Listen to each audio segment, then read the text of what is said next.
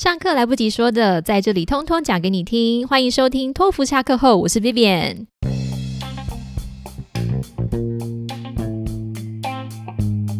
他就说：“你不用去想着当顶尖的精英，因为你永远都跟别人比精英，你比永远比不完，一定有人比你更厉害。可是你当你最独特的你自己的时候，没人可以跟你比。”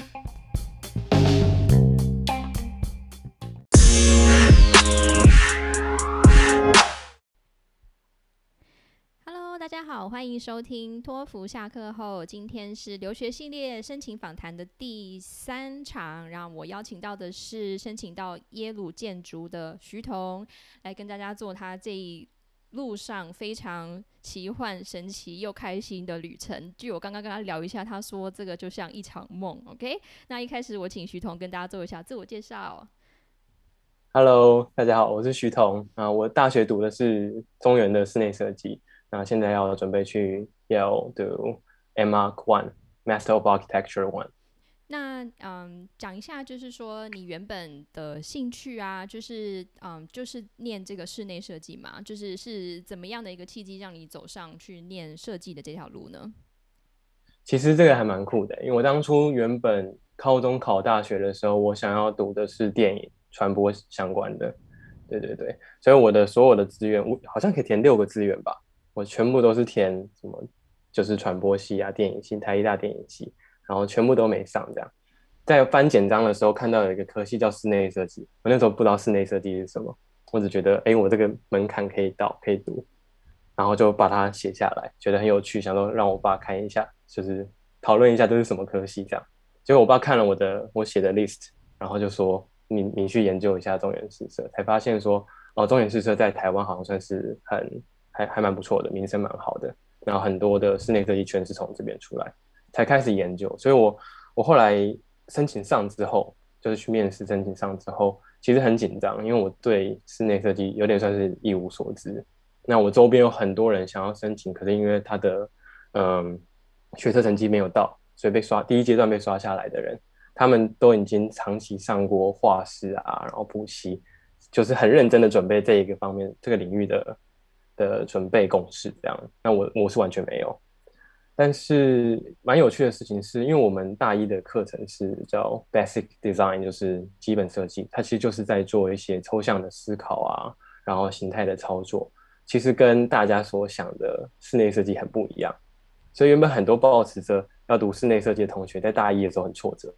他看不懂题目，然后不知道自己在做什么。可是反观我就很开心，因为我觉得我是意外的得到了这一个我想我喜欢的事情，这样子，所以就觉得哎，很很跟这个科系很 match，然后我觉得我收获很多。嗯，但是到了对，嗯，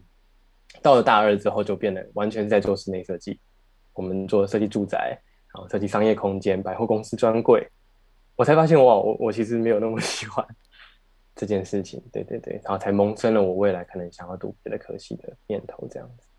所以，哎呦，这样蛮神奇的，就是念了第一年，那觉得是喜欢的，可是，在真正的做 application 的时候，觉得好像不是自己这么喜欢。那这个也算是你现在就是之前决定要去，嗯，借由留学来去稍微转换一点点小小跑道这个发想吗？对对对，它其实算是一个潜在的一个因素。那比较大的一个原因是因为我们每我们课程里面很重视的就是设计课，因为设计课有点像是集合所有其他课程的一个集大成，你要把它呈现出来，包含你学的人因工程、你学的施工图，最后都是用设计课的时候你要把它表现出来。那每一个学期会有呃很多设计老师，因为我们会把六十个学生分散成将近十组。那每一组会有一个设计课老师来带，然后经过评图，经过整个整学期的设计课的交换，你会认识大概十几十来个设计课老师。那他们有些是学界的，有些是业界的。那很多他们的背景都是从国外回来，而且很多的人老师们他们的背景都是建筑系的。所以，我们虽然是室内设计系，因为室室内设计好像其实相对在台湾也是一个比较，或相对于在世界都是一个比较年轻的科系。我们系是全台最早成立室内设计系的科系，也才三十年而已，更别说可能以建筑来说，它是从希腊罗马时代就开始的。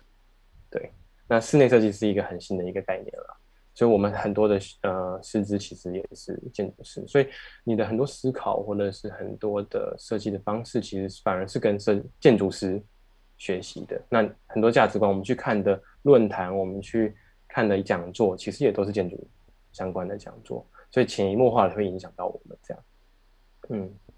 加上设计学院，设计学院 我们设计学院是有景观系、建筑系，所以我们彼此之间的互动，除了自己除了举办活动以外。就是也蛮多互动，会会交彼此交流，然后修修他们的课，听他们的评图，这样，所以就是蛮跨领域。所以比较像是说，嗯，你借由在学室内设计的时候，你了解到建筑是，啊，你现在练的这个新的领域它的一个 base，所以它让你想要以后就是在，就是现在在你留申请留学的时候，想要念什么的时候，啊，才会有这样子的这个想法，就是往比较源头。这个再去探求你的想要学习的知识，这样子。对对对，我可以分享一下我在大学的，因为我们每一年的安排课程有点不一样。嗯，像大一是我刚刚说比较抽象的训练，其实有点像在做艺术装装置装置艺术。大二的时候就是在做呃，可能二十平的小住宅啊，或者是百货专柜。那我那个时候其实蛮受挫的，是我们有一次上设计课，我配了一个我很喜欢的平面，很松，然后就是还蛮空的，就是很多地方留白这样。然后当时我一个老师，他是业界，就是直接大学毕业就在业界的。他一看了我那个平面就爆气，这样他就拿起他的红笔，然后圈好多个圈，然后说一百万、两百万、三百万、四百万，你浪费业主四百万，回去重配这样子。我那时候就觉得啊，跟我预期的很不一样，就有点受挫。当然那个时候也是符合他的期待完成，可是事后来看会觉得，我会觉得有点没意义，在那个阶段做这样的事情。但到了大三之后，我们那个那一届刚好很特别。就是多了一个案子，是在云林的一个聚落，然后那个聚落它是长期已经受到了就是海水倒灌、地层下陷的困扰，然后所以那个时候有个建筑师简学义在那边盖了一个示范住宅，然后我们要去设计那一个住宅的内部。可是老师鼓励我们的是去跟整个聚落的纹理跟整个环境去思考。我那时候才觉得哇，突然被打开了。以前我们的设计都是收在一个建筑盒子里面的。然后甚至可能梁梁位柱位都没给你，就是一个完全虚构的一件事情。然后到你有一个真实的基地，然后你去回应这个基地的人们，我们还甚至去云林住了两天，没有很长啊，但是就是去跟当地的人互动，知道他们想要什么，我才觉得哎，这个东西是吸引我的，所以才慢慢觉得说，好像我比较能，因为去听景观系的评图、建筑系的评图，我好像在他们的评图里面比较能找到这样的东西。那相对在我们科我们的科系里面。相对比较少。嗯，我这样听起来，嗯，好像你就是说，你从这件这个经验去学习到，原来建筑跟室内设计等等的，它还是必须一个从使用者的角度来出发，才有可能会是一个大家就是你心目中的理想的作品是这样，而不是一个它是概念式的，就好像觉得它是好的，就是你的你的老师有让你去认知到这件事情，以及你的经验有让你去认知到这件事情。OK，好，那嗯，你自己在觉得哈，就是说，嗯，在可以给你这样子的刺激的这个嗯学术环境好了，那在国外可能比较有办法再给你更多的这个刺激，这个也是你想要再去留学的原因之一吗？嗯，对，因为我到大四的时候，呃，追踪了蛮多就是国国外院校的 IG，然后看他们学生的作品，然后才发现说。哎，其实别人家思考的方式比我们，嗯，应该说多元很多。可是我觉得一个好的设计，它不只是在里面而已，它需要它是贯穿一切的。我可能这边我需要去做调整的时候，甚至有可能要去做调整，重新调整结构，然后去做结构补强。然后甚至我的立面跟我的内部是要一起思考的。嗯，那你觉得就是因为是这样的关系，你也想看看就是在国外他们是怎么做这个方面的教学的跟学习的嘛？哈。嗯嗯好，OK，好。原本你想出国念书，那本来第一志愿不是美国，嗯，本来是想去其他的地方，是吗？对对对对，一开始是想要去意大利，因为我当时大二的有个老师，唯一一个我很喜欢的老老师，他就在意大利留学的。然后以前的一些，嗯，其实有点有点幼稚，我其实没有怎么认真思考过，就觉得好像跟意大利很有连结。然后很多同学都会说，呃，很多老师就会说，哎，你你的个性感觉很适合去意大利啊，怎么样怎么样？所以我在大三升大四的时候就安排了一个算是自助旅行到欧洲一个月，那其中有三分之一的时间都摆在意大利。那那个时候就是去米兰到威尼斯再到罗马，可是可能当然主要是为了要看一些比较经典的建筑案例跟都市设计，但是相对的我们在那那一趟旅程之中也遇到一些我觉得不是那么好的体验，跟我预期不太一样。对对对，所以后来就是没有就觉得。意大利好像在意大利留学，可能跟我的预期其实没有那么的接近。对对对，那后来回到呃台湾的时候，就是紧接着大四的设计课。当时我的设计课老师是一个法国回留学回来的老师，他是在巴黎读建筑。那他给人的感觉就是一个很，他不只是教你设计，他在教你整个。人生的东西，就是他，他是一个很有内涵的人，举手投足都非常的优雅，然后跟我们分享他当初在呃巴黎读建筑的时候，他的指导老师叫 Odile Dick，是一个长得像重金属乐团的 女主唱的一个建筑师，然后跟他的当时拼图的老师是波松呃波松 Park，他是一个得普利兹克奖的法国建筑师，然后就会很向往那样的一个环境，你可以在。真正的建筑的一个核心的圈子里面，然后受到一个很好的教育，然后你可能在跟说一线的顶尖的事务所，就是你的指导老师，或者是就是你的教授。那这件事情就让我觉得哇，很很向往。那当时的法国其实跟现在的美国也有点点像，就是因为当时我我我老师留学那段时间，应该是法国，应该是很多建设的。开始的那个时期吧，所以很多的国际的事务所都会在法国，包含欧洲的当然，然后其他国际的也会。那现在美国的 M Arc 也就是有点类似像这样子。了解，所以就是说，在你跟大四这段时间跟老师啊留学法国的老师有交流之后，让你就是又加深了啊，可能第二个不。意大利先放弃，就是先不想了。然后法国，那再来的话，因为嗯，你现在最后申请上的学校是美国嘛？那你后来对美国在念建筑这个专业又有什么样的研究？你是怎么样去啊观察他们是怎么做这个建筑学的教学的，或是他们研究的领域，你是怎么去做 research 的？嗯，我觉得啊，应该说美国的学制蛮特别的。当时放弃法国有一个原因，是因为法国其实对于你呃本科专业，如果不是他们申你不是你申请的专业的话，其实并不是很友善。也就是说，我是室内设计背景毕业的人，我根本不可能申请他们的建筑系。所以这是我后来当初放放弃法国的一个很大原因，因为我根本没办法读建筑。甚至我室内设计毕业，我去读他们的室内设计的学校，我还可能会降到大学部。就是他们那边的对于他们的教育的一种自信跟对他们的一种处理方式，那呃，这是我听到的啦，在我们的领域里面，所以美国就比较不同，美国它就分成了同样是建筑，它分成 Mark Two 跟 Mark One，那 Mark Two 就是给五年制建筑本科毕业的人去读的，那它就是建筑学，那呃有都是建筑学啊，但是像 Mark One 的话，呃，就会有三年制或四年制。建筑系毕业的人，像是东大或者是剑桥，但是有另外一部分的人是完全没有建筑背景的，或者是相关背景的，像是景观、城市规划、室内设计，那也有可能会有雕塑、心理系、化学系。也就是说，在 Mark One 里面的组成的学生的成分是很多元的，都是，也就是说，他们希望是跨领域的。你先带着有你的本科的一些学士，然后加入到这个 group 里面。然后让这个彼此的观点是更多元，而不单单纯纯只是在空间领域或者是建筑领域。所以这个东西好像反而更吸引我。对对对，那像耶鲁还有另外一个很吸引我的点是，他在大呃研一的下学期有一个 project，叫做 First Year Building Project。它就是跟当因为耶鲁所在的 New Haven，它其实除了耶鲁以外是一个比较。相对贫穷的社区，所以呃，耶鲁的建筑系它有跟当地的一个算是社福机构叫 Columbus House 合作，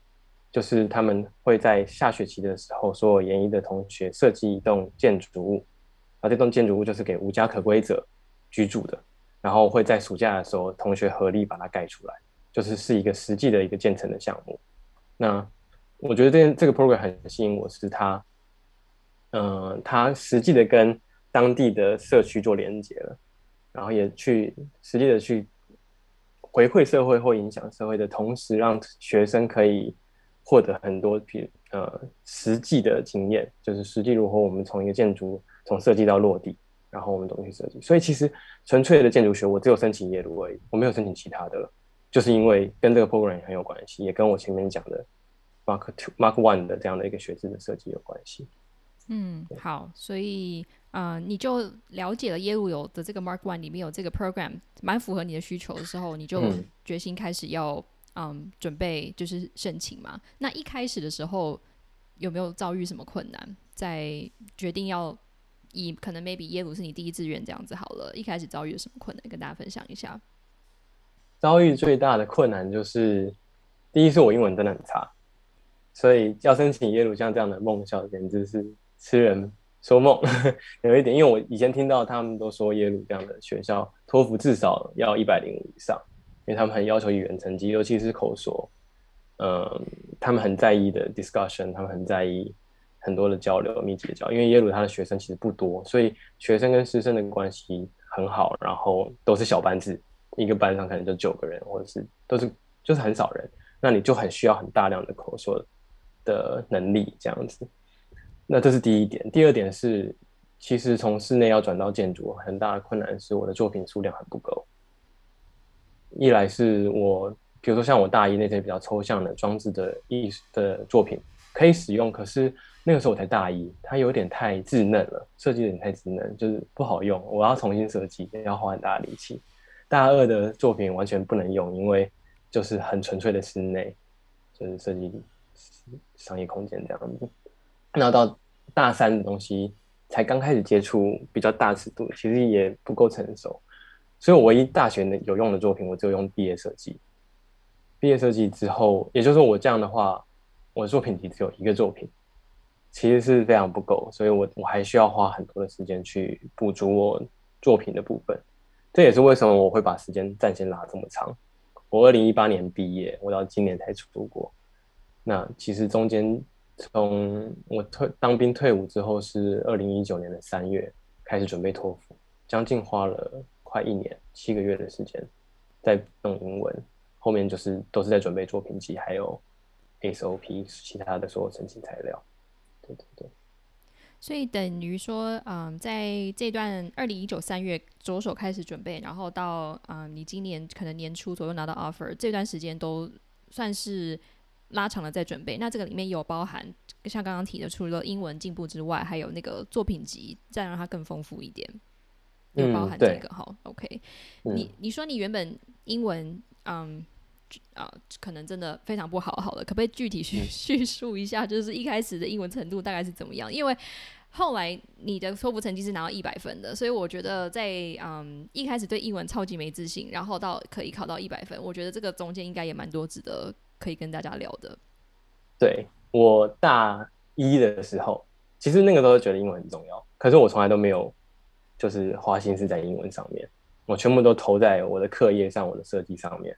那当时因为大一的时候，英文是那算什么必修嘛？就是它是一个基础的课程。我当时的有一次期中考，我考十七分而已，是班上倒数第一名。但是班上倒数第二名是七十一分，你就知道我有多夸张。就是英文真的太不好了。然后那个学期是我呃还写信，我还写 email 去给老师说可不可以就是手下留情这样子。最后是六十分低空低空飞过这样。当然是因为我有我有我后面的那个期末考稍微考的比较好一点点哦。那稍微拉回来，但是那个十七分真的是太印象深刻，就全系的人都知道我英文很烂。然后因为后来还要考多译的英文门槛嘛，我大一的时候有去考，那个时候反正发生了一些乌龙，但是最后的结果就是我考出来是只有四百九十分，就是一个超爆低的分数这样子。那这件事情就一直被我搁置着，我都没有去处理它，直到我要毕业的前夕，我毕评前的一周。我才去考多译，所以我根本没时间读。那是就是六百多吧，刚好就是低空飞过这样子。对，所以我其实英文一直都挺没自信的，而且这多艺考的还不用考口说跟写作，哎，就是就只有听跟读而已。那口说跟写作，我基本上是就是国中以下的程度。我在想当时的那个情况，对对对。那英文不好其实很很吃亏啊，就是你很多国外的 paper 你不能读，然后很多国外的案例你都要也也也也很有很挚爱难行。所以你就为了要申请留学，还是痛定思痛，觉得好好的面对它这样子。对啊，因为当初我原本原本就很逃避，我觉得我英文很烂，所以我我不要跟别人去比英文，所以我才会想说我要去意大利嘛，想要去法国，原因就是因为我想要重新重新开始，重新学一个语言，我好像跟别人是在同一个起跑线上面，不会那么自卑，对，就是有点幼稚的想法啦。但是后来我去学那一呃那一学期的法文之后，我发觉我不知道为什么突然重拾学语言的热情，就是觉得学习语言好像不是只是以前像。就是准备功课、准备考试，那其实这件事情很有趣。那另外一个点是，我觉得法法法文好像很重视连音嘛，对不对？那其实英文也有连音，可是我们以前从来，我以前的学学习，我从来不在意英文的连音。然后我觉得学习连音这件事情对我来说很有成就感，然后反而就会帮助我去学习英文。所以我觉得我很感谢我那学期去学法文，因为它帮助了我学习英文。而且我也发现，如果法文要达到 C on 的等级的话，太难了，就是我就算英文再烂，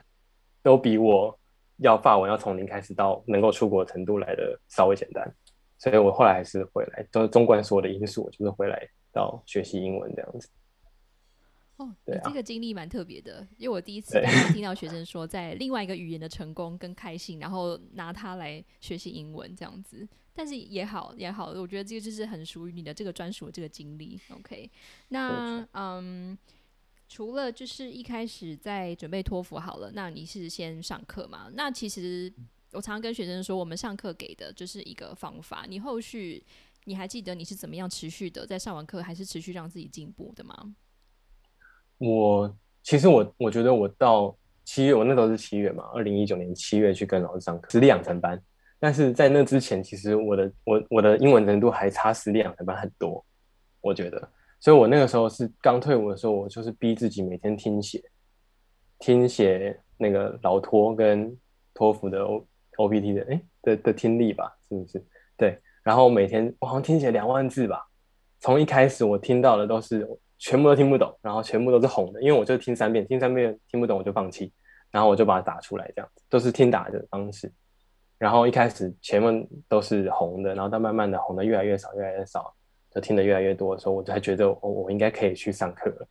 所以后来才才才去上实力养成班，然后去建立一些我觉得比较正确的学习英文的呃习惯跟方方法。对对对，但是前面真的是是死磕哎，就是硬着头皮跟他拼了这样子。我觉得那段学习应该嗯对你来说虽然很枯燥很痛苦，可是看来是有成效的，因为你刚刚说红字越来越少。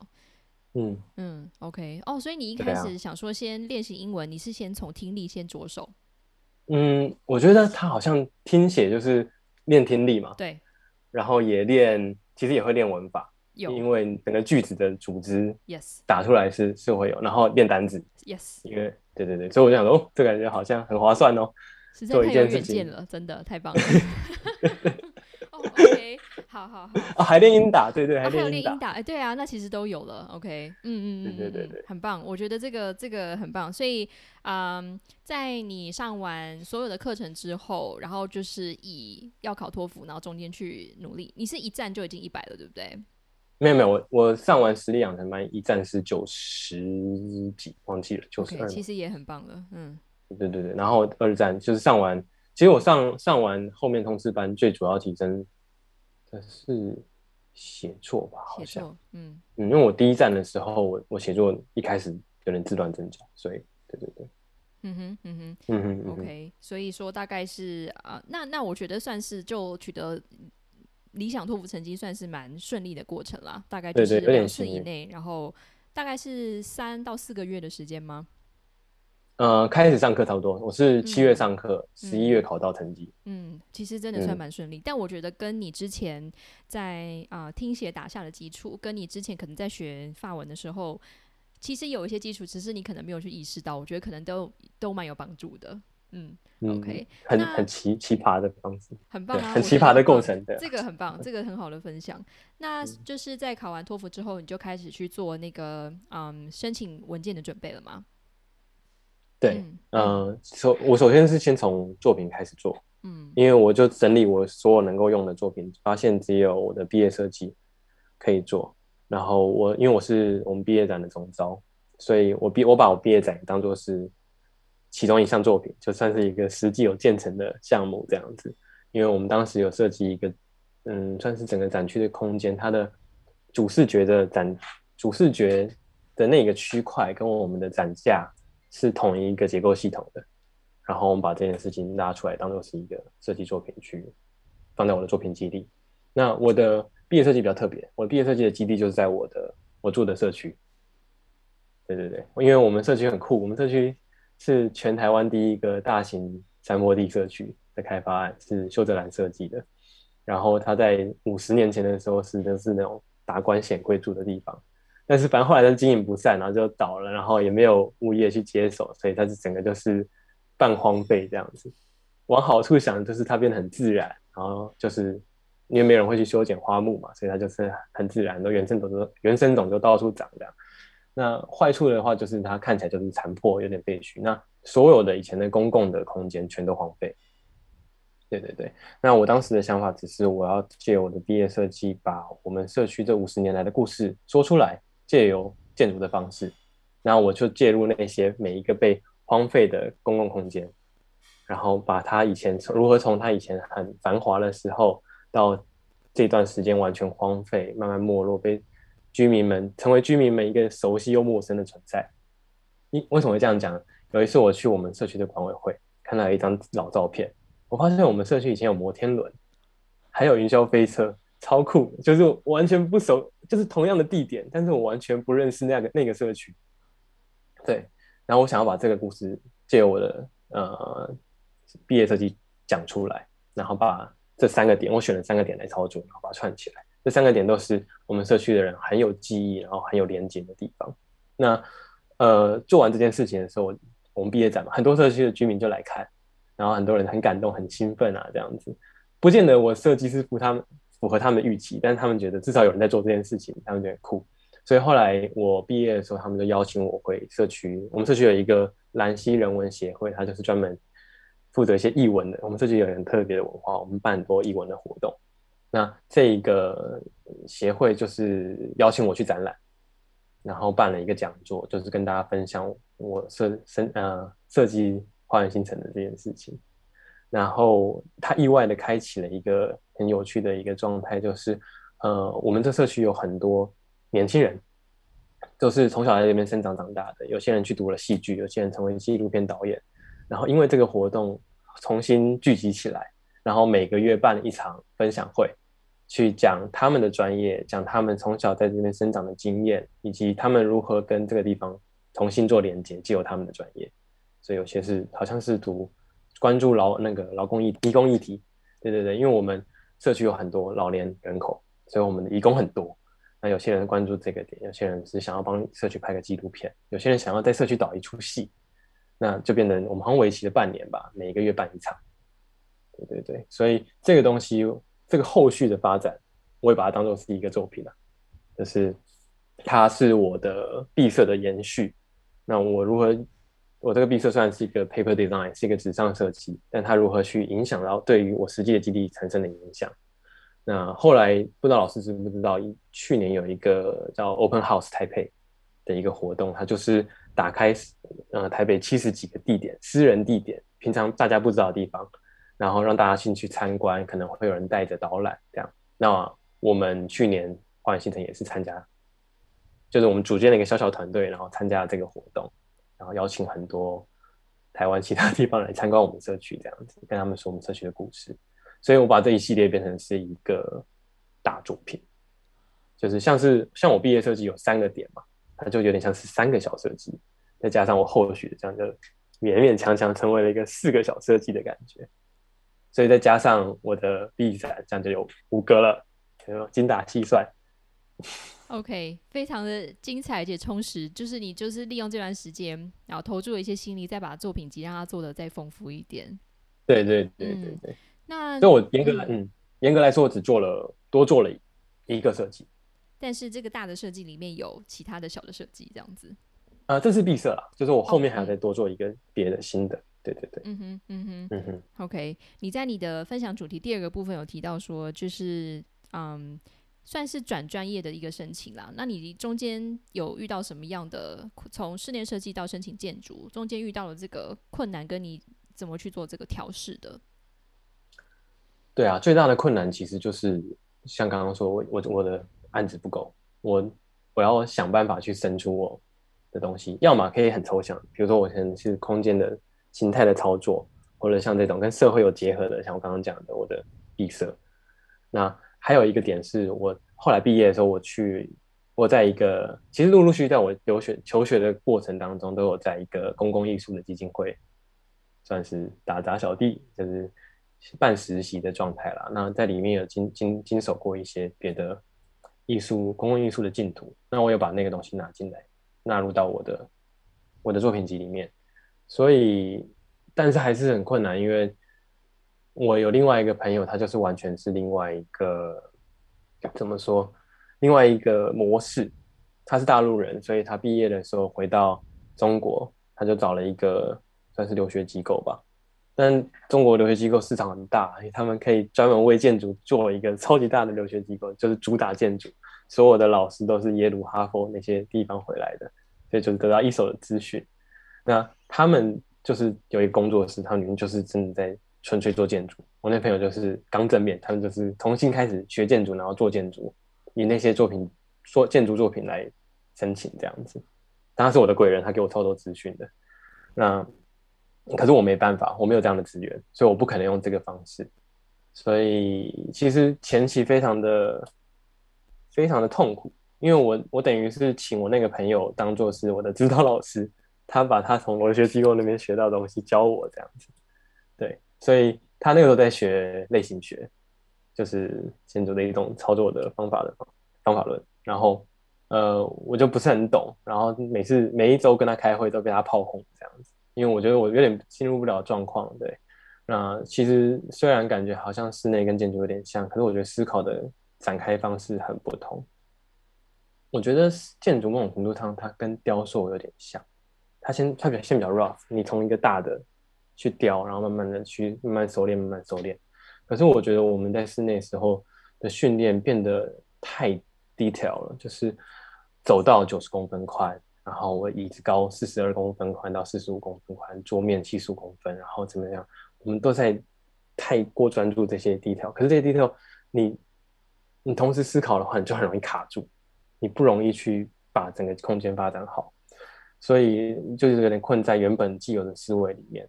又不习惯新的思考方式，加上自己的本身的原本作品不够，就变成前期有一个很大的一个卡关，就是我我要做新的作品，我一直做不出来。对，所以我后来是放弃。我后来就是因为我朋友他是走纯粹的建筑学刚正面，那我就走剑走偏锋的方式。所以，我就像我刚刚说，我有就是社区营造的部分，然后我做了艺术装置，然后办了一个展览之类的这些东西，把它加起来。对对对，就稍微比较多元一点点。所以等于说，你一开始尝试想要看看大家是怎么申申请的，但是你啊遇到一些困难，然后你自己走出了你自己的一条路，然后这个结果也是让你自己满意之外，然后也帮助你申请到了学校，这样哈。对，那我觉得事后回想起来，这个策略很对，因为，嗯，M R One 的 program 里面的主学生组成有一半已经是玩纯粹建筑系，你不可能比这些人更强。他们可能四年，过去三年、四年都是在纯粹的建筑学里面在学习，而且都是很顶尖的学校。可是像我们要扮演的角色，我觉得我们就是要够独特，或够怪，或者够有你的个性，那就比较有可能会被看见。我在就是去年 Open House 的时候认识一个朋友，他也是要去今年要去 Cooper Union 读建筑。那他他本身是建筑系毕业的，他就说你不用去想着当顶尖的精英，因为你永远都跟别人比精英，你比永远比不完，一定有人比你更厉害。可是你当你最独特的你自己的时候，没人可以跟你比。我那个时候就觉得，哇，顿悟就大师开开，就是大师悟道，就是觉得哇，很很有收获。其实就是觉得我为什么要去看很多，因为你其实在网络上可以找到很很多资源，可以看到很多人很厉害的作品集。但是我觉得不用去追求那个东西，而是找到你自己是什么，然后把你自己表现的越好、越出、越越全面、越完整，不一定全面，越完整、越突出越好。因为其实这个跟你学校也很关系，很有关系。我投了很多不同的学校嘛，那我把我自己呈现的越越越真实，越忠实于我本身的样子。那当这个学校选到你的时候，其实你们是最合的。因为申请这件事情不是只是你申请完就结束了，之后还有读的那两三年嘛，所以当一个学校跟你合不合的时候，其实我觉得这个很重要。嗯，那我觉得这也是我申请嗯 Yale 之后得到的一个感想，就是有时候我申请的一些我原本觉得可能保底的学校，他不见得会录取我，因为我跟他的 program 不合，可是。我申请像 Yale 这样，对我来说是一个我的，我一直都是我的 top one，我的我的 dream school。可是他可能我可能某一个点刚好敲中他想要的那个东西，所以就意外的上就上了这样子。所以当然这跟买彩票有点像，可是我觉得比较好的 mindset 就是把你忠忠实的呈现出来，那个独特的你，找到那个独特的你，然后忠实的呈现出来。那我觉得这件事情最重要，对嗯。所以你是借由申请的过程，算是发发掘自我吧。好，然后你哎，真的是，真的是哈。所以还是自己有算是借由申请的过程，嗯，也不算脱胎换骨，但是啊，你可能在就学过程当中有很多人、前辈、老师等等给你的很多个榜样跟印象，但是你后来发现你还是真实的呈现自己，然后自然会有学校看到你的这个这一面的你，然后你跟他。呃，这样子也会是最好的一个 match。对，对对，嗯，哦，我觉得这个这段非常的棒，我会剪成 片头。这个真的很棒，这样，因为我觉得很多学校啊，很多学生可能一开始在想的时候，他就是是他要先以社会的期待来作为他申请的第一志愿。可是因为大学的系所太多了，然后世界又这么的大，那就是说还是要以自己呈现着自己的。样子，然后来找学校，可能也是让自己。因为我刚刚觉得你提到的一个很好的点是说，不是申请完就 OK 的，后面你还要花投注时间跟金钱去念它。你真的要找到一个最适合自己，他们也喜欢你的 program，才是留学申请最重要的一个环节。没错，嗯对啊，我觉得，因为我自己的情况又很特殊，我申请的 program 都很不像，其实像。像纯粹建筑学，我申请的是 Yale，可是 Yale 它很特别，是它本身这个学校它的人文艺术的风气很很重，然后我们又是在建筑学院跟艺术学院还有戏剧学院是很近的，很 close，所以我们的学啊耶鲁学生建筑的学生很常也会去修艺术学院的课，修戏剧学院的课，那这对对我来说是很很吸引人的，因为我自己本身我在修申请的时候，我就是分成建筑跟空间艺术嘛，然后我自己也很喜欢看剧场。所以就感觉，嗯，这个都有有对到，但是纯粹建筑学只有耶鲁。我申请的另外一间学校就叫做 Cranbrook，它就是一个非常小众的学校，虽然也叫建筑，可是它其实在做的比较像是空间艺术或者是建筑艺术。那那个学校很特别，它大概只有一百多个人吧，整个全全校一百多个人，但有十个系哦，也就是说每一个系。大概只有十个人左右吧。它是一个艺术学院。那你虽然它是是艺术学校，可是它其实更像是艺术家驻村，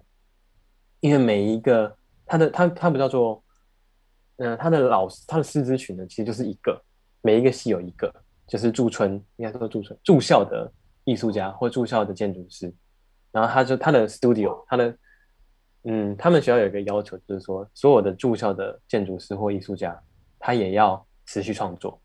而且他们的工作室就会在学生的旁边，所以你都等于是有一百多个艺术家跟来自不同地方的人一起在这个地方共同创作。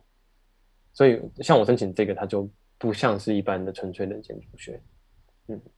然后我申请的欧洲的室内建筑，有些就是偏向艺术的方向走，那有些是很注重嗯工艺，对，所以就是很广很杂，有点杂。OK，但是就是说你都去都是都去试试看嘛，因为你本来可能就对这些领域都是有兴趣的，所以你大概每一个都像是欧洲的也是偏设计的嘛。对，欧洲欧洲我后来有投的有两间，一间是海牙的皇家建筑艺术学院，它是室内建筑，可他们的方向就比较偏向于跟，因为它是艺术学院嘛，所以它我觉得它跟艺术艺术的结合蛮强的。那同时它也有，嗯，他们他们有一个叫做 Urban Interior Design，就是，嗯，都市室内。嗯，其实我还不是很了解这个词的定义啦，但是也就是说，他们思考的并不只是，呃，室内本身，它虽然叫室内建筑，但他们想要讲的叫做 Inside Out，就是我的思考不是从外往内，我是由内往外，但是那个外可能是到一个 urban 的 scale，urban 的尺度。对，那其实我觉得蛮酷的。那另外一个，那个是丹麦的皇家艺术学院，它的空间设计，它就比较，嗯，我觉得它很重视工艺，然后很重视一些细节的设计，跟还有历史的跟文化相关的连接。我觉得那个它它很强。我觉得我我应该说我会这样去分的原因，是因为我是先找到自己的两个大的主轴，一个是我大一的时候，我很喜欢那种抽象思考的。操作那些很概念性的东西，那个东西是慢慢就长出我往空间艺术的方向去申请。然后另外一个是我大四的时候在做这个类似于建筑但又不全然建筑的东西，让我想往建筑的方向前进，所以我就分成这两块。那很佛系的原因就是，我其实并没有真的很确定我要往哪个方向走。虽然这两个很迥然不同，但是我的想法就是哪个学校选到我，那就。就是我觉得我都可以，然后我把我的摊开来，然后你选到哪一个，我就觉得有点像是命定的感觉，往那边走。对，这是我的方法啦，就是在我没办法真的完全下定决心的时候，对对。嗯，所以嗯，有些学生可能也会像你一样，就是说在申请的时候不太知道，他大概有个方向，但是不是这么确定要什么，那就可以参考像徐彤的方式，就是至少还是帮自己先列出几个主轴，然后这些的大概都。申请看看，这样子也可以哈。总好比过就是都不确定要哪一个，然后就先不做，或者是时间就过去了。就是还是大概要理出几个嗯方向，然后齐头并行这样子，因为总会到一个其中一个方向去这样子哈。对对对，而且刚刚讲很佛系的还有一个我有个策略啦，就是因为我申请美国，申请欧洲，两个时申请的时间点不一样。那因为我一开始其实一直都是比较想去欧洲。所以我美国就只申请很梦幻的学校，像 Harvard、Yale 或者是 c r a n b o 这种非常特别的学校，对我来说，那我在大概二月的时候就能知道结果了。那我三月的时候才要申请欧洲的学校，所以相对的，我可以把一些我认为比较比较保险的学校摆在欧洲的这一这一 round 的申请里面。对对对对，所以。我在申请美国的时候就不会像我那个朋友，我那朋友他好像申请十五间美国的学校吧，哇，那就疯掉，全部都挤在年底，然后 SOP 全部都要每一间都不太一样嘛，然后作品集每一家的要求也都不太一样，都要微调，那好可怕。那我就是把它分成两波这样子，也就是说，我虽然原本我原本欧洲要投四到五间学校，可是因为我后来美国这边的结果出来的时候，我就只投两间，就相对的我我省力很多，对对对。嗯，就是你的申请是有时程上面的这个策略，然后刚好利用不同的嗯地区他们的时程 deadline 的这个不同，然后来去让你可以有比较余裕的这个准备的时间，这样 OK 好，这个也很值得参考。